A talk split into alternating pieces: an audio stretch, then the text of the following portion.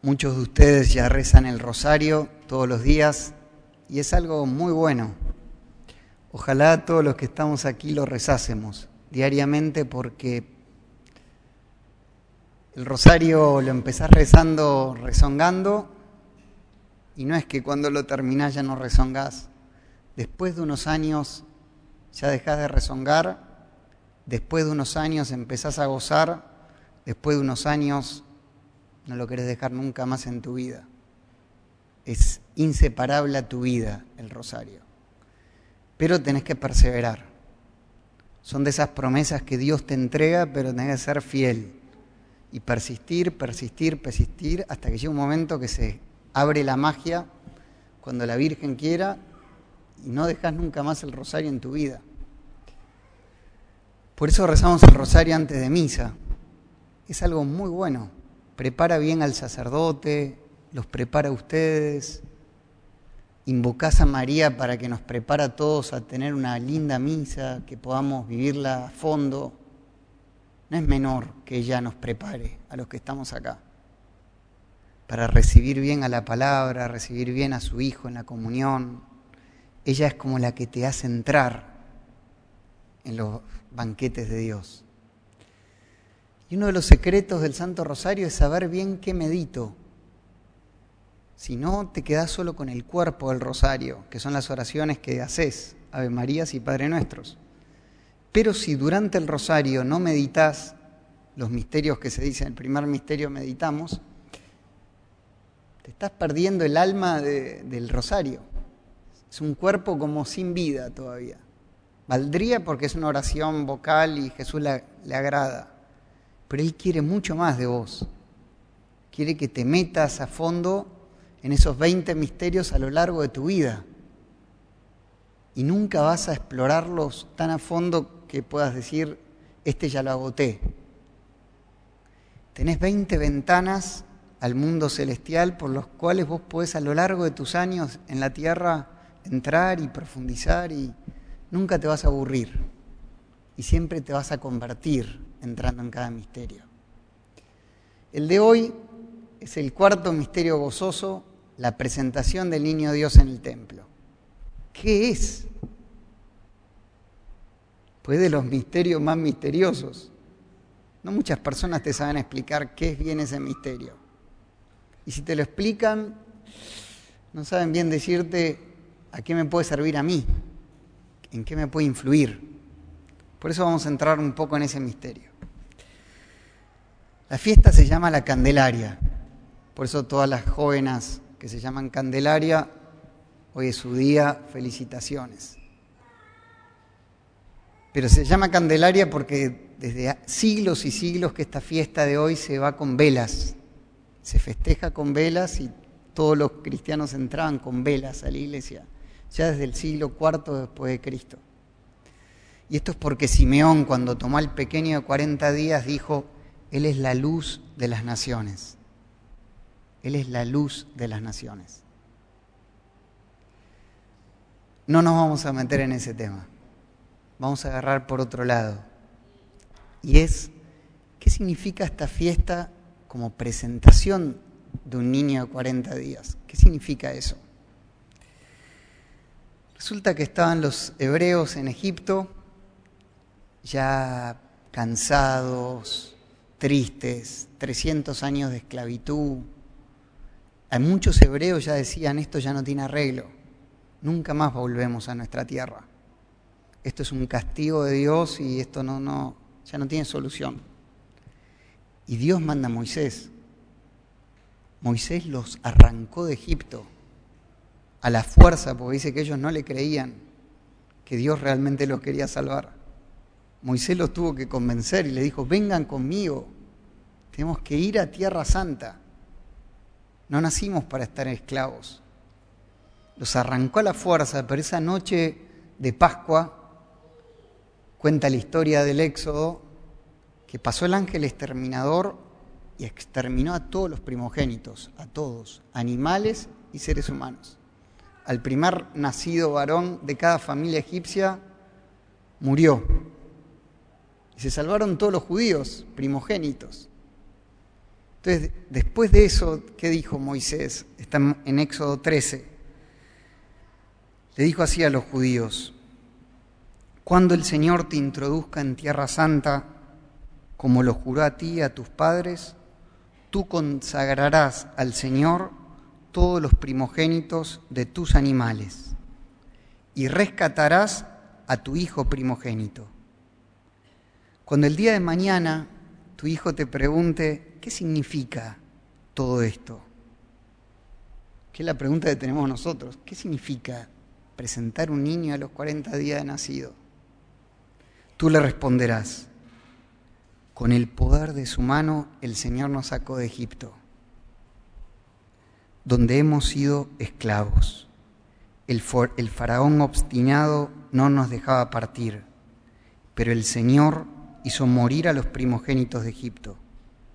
Por eso yo inmolo todos los primogénitos machos de mi ganado y rescato a mi hijo primogénito. Ahí está el recuerdo. ¿Por qué llevaban al pequeño a los 40 días después de nacer? Para recordar que el Señor fue bueno con Israel, que lo arrancó de la esclavitud y que lo llevó a Tierra Santa. Entonces toda familia era imposible olvidarte de ese tema, porque te nacía el primer hijito varón al templo. Día 40 ya estaban ahí los papás con el pequeño y lo entregaban. ¿Cómo lo entregaban? La mamá y después el padre levantaban esa criatura que las mamás sabrán más, pero pesarán dos kilos. Cuatro, dicen acá. Bueno, cuatro sí come mucho. Cinco. Pero bueno, póngale cuatro kilos, levantaba la mamá esos cuatro kilos y se los entregaba al Señor, a Dios Padre Eterno. Decía, te entrego este hijo. ¿Sabes por qué, Señor? Porque vos fuiste muy bueno con nosotros. No solo con Israel, sino con mi familia fuiste muy bueno. Nunca me quiero olvidar de lo que hiciste por nosotros. Yo quiero ser agradecida. Y lo hizo así la Virgen María y atrás San José. Y los dos le dijeron en su corazón a Dios, pues ellos no hacían nada por fórmulas. No eran fariseos, todo era de corazón. Después fue José y dijo, Señor, si pudiésemos poner un grabador a su corazón, Señor, yo te estoy tan agradecido. Me permitiste estar al lado de esta mujer purísima. Me diste este niño que viene del cielo. Soy un bendecido. He tenido sacrificios, he tenido luchas, pero estoy agradecido a ti. Ojalá todos nosotros fuésemos así. Dicen que la identidad de una persona, cuando una persona tiene identidad, está orgullosa de ser quien es. Depende en gran parte del recuerdo agradecido de su historia, aunque su historia haya sido muy dolorosa.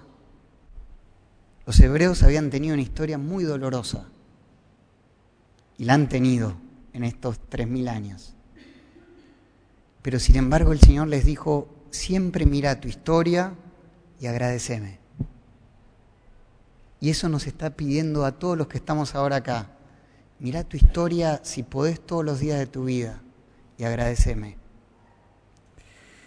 El jueves 23 de enero viajaba al retiro espiritual allá en Buenos Aires. Me subo al colectivo, tuve un encuentro ahí especial con una chica que había estado en cenáculo. Bueno, nos saludamos. La chica jamás se hubiese imaginado que el Señor le ponía un sacerdote al lado. Cuestión que vos la saludo, se empieza a hacer público en todo el colectivo, está el sacerdote. Bueno, estaba una señora junto a esta joven, esta señora cuando me vio a mi sacerdote, dice, padre, tendría 70 años, entrerriana. Dice, padre, es una bendición que usted esté acá en el colectivo. Este viaje va a ser bendecido desde el inicio hasta el final. Yo dije, me así después chocan. Pero bueno, ella creía firmemente, es una bendición que usted esté aquí. Bueno, y digo, está bien, y la escuché. Y nos contó la historia en el momento. No puedo recordarme bien el nombre, creo que era Blanca. Y Blanquita empezó a contar su historia y dice, mire padre, yo soy de Entre Ríos, de un pueblo muy humilde, nunca conocí a mi padre, nací y nunca supe quién era mi padre. Mi madre me cuidó como pudo. A los siete años me subió a un tren y me mandó a Buenos Aires, sola.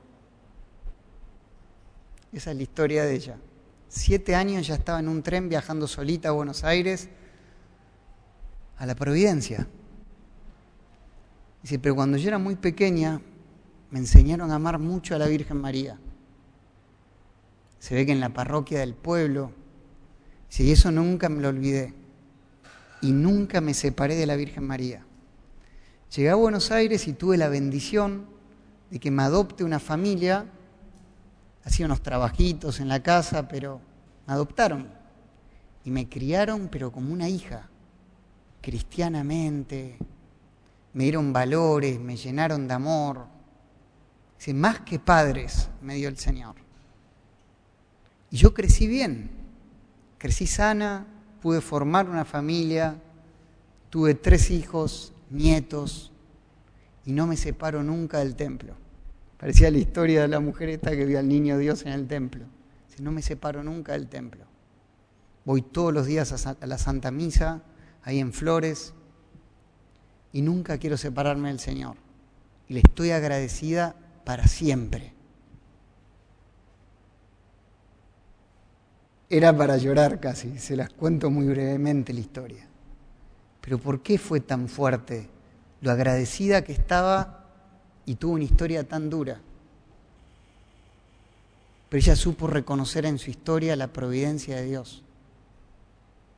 Y ojalá todos nosotros reconozcamos en nuestra historia todas las providencias que Dios tuvo con nosotros, aunque uno haya pasado por cosas duras.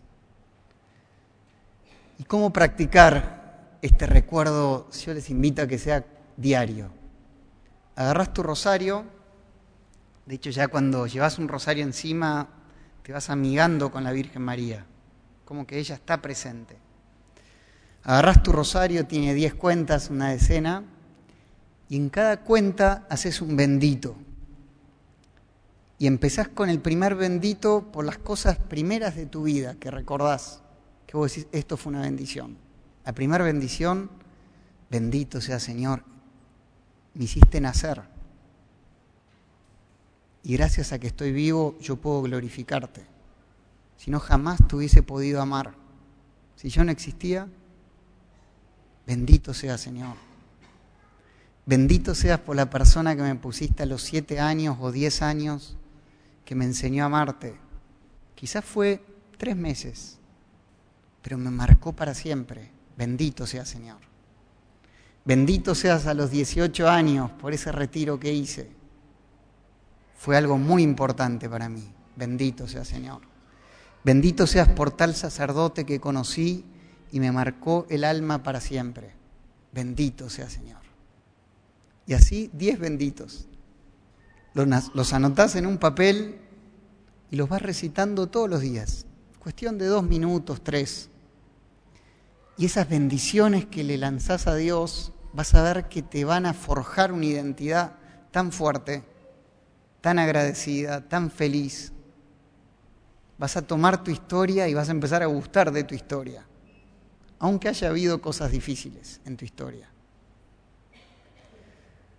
Hoy es un gran día para recordar la misericordia del Señor y hay un salmo que dice, ¿con qué te pagaré, Señor, todo el bien que me hiciste? Yo alzaré el cáliz de la salvación e invocaré tu nombre y nunca olvidaré tus beneficios, nunca. Ojalá que el tema que hoy la Virgen quiso que toquemos nos marque a fuego, que seamos todas las personas que estamos acá muy agradecidas que tengamos una identidad fuerte, especialmente por mi historia y por todas las bendiciones de Dios en mi historia, y que la recordemos diariamente, pues todo lo que no recordás va desapareciendo de tu vida. Que recordemos la historia con el rosario y levantemos nuestro bendito sea Señor. Amén.